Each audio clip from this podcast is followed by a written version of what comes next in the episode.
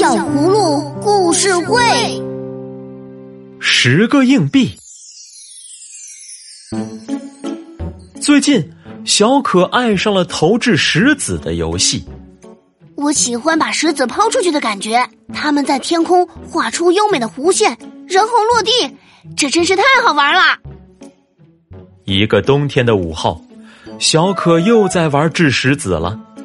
石子从小可手里一颗颗的飞出去，真有趣。可是玩了一会儿，小可觉得不过瘾，于是他拾起一块大石子，用力一掷，哐当！啊，是玻璃破碎的声音。小可紧张的想：“哎，他闯祸了！”冰冷坚硬的石子打破了一座小屋的玻璃。他赶紧躲在一棵大树后面，朝前面观望。玻璃窗被打碎了，留下了一个像星星形状的大大的缺口。北风呼呼的灌进窗子。这时，一位老爷爷推开门，步履蹒跚的走出来。他看到玻璃上的洞，东张西望，周围看不到一个人。小可则捂住嘴巴，躲在树后不敢出声。唉，老爷爷叹了口气，他的衣服很旧了，腿脚也不是很灵便。小可难过极了，他多想站出去承认错误啊，可是他害怕。那天晚上，小可的晚饭都吃得不香。嗯，这种感觉就是内疚嘛。小可心里反复思考着，他难过极了。他来到爸爸妈妈的房间，说：“爸爸妈妈，我能预支压岁钱吗？”预支压岁钱？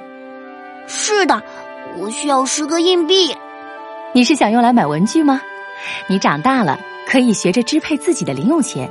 但是答应妈妈不要乱花才行。说完，葫芦妈妈给了小可十个硬币。第二天一早，小可攥着十个硬币，飞快的朝小屋跑去。他发现破碎的玻璃已经被纸板暂时封住。他敲响小屋的门，又见到了昨天那位老爷爷。小可诚恳的道歉。对不起，昨天是我打破了您的玻璃窗，可我不是故意的。老爷爷先是一愣，而后用慈祥的目光看着他。爷爷，我把我的零用钱补偿给您，希望您再买一块玻璃。冬天太冷了，请您注意保暖。小可哽咽的说：“谢谢你呀。”爷爷相信你是一个善良的好孩子。今天下午我会去买一块新玻璃，但是你的硬币还是留给你。你是一个好孩子，诚实有担当。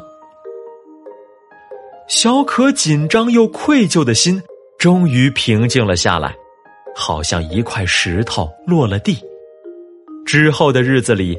他经常来探望老爷爷，并且在老爷爷的小屋周围玩耍。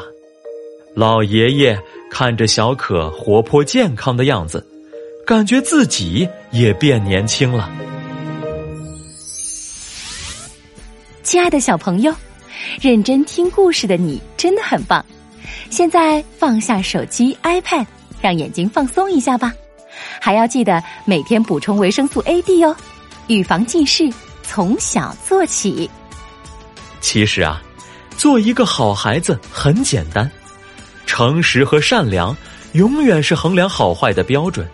符合它，就可以成为被人们喜爱的好孩子，爸爸妈妈的好宝贝，朋友们的好伙伴。而且，关爱是相互的。当你真心为别人着想时，自然会做出。最正确的选择。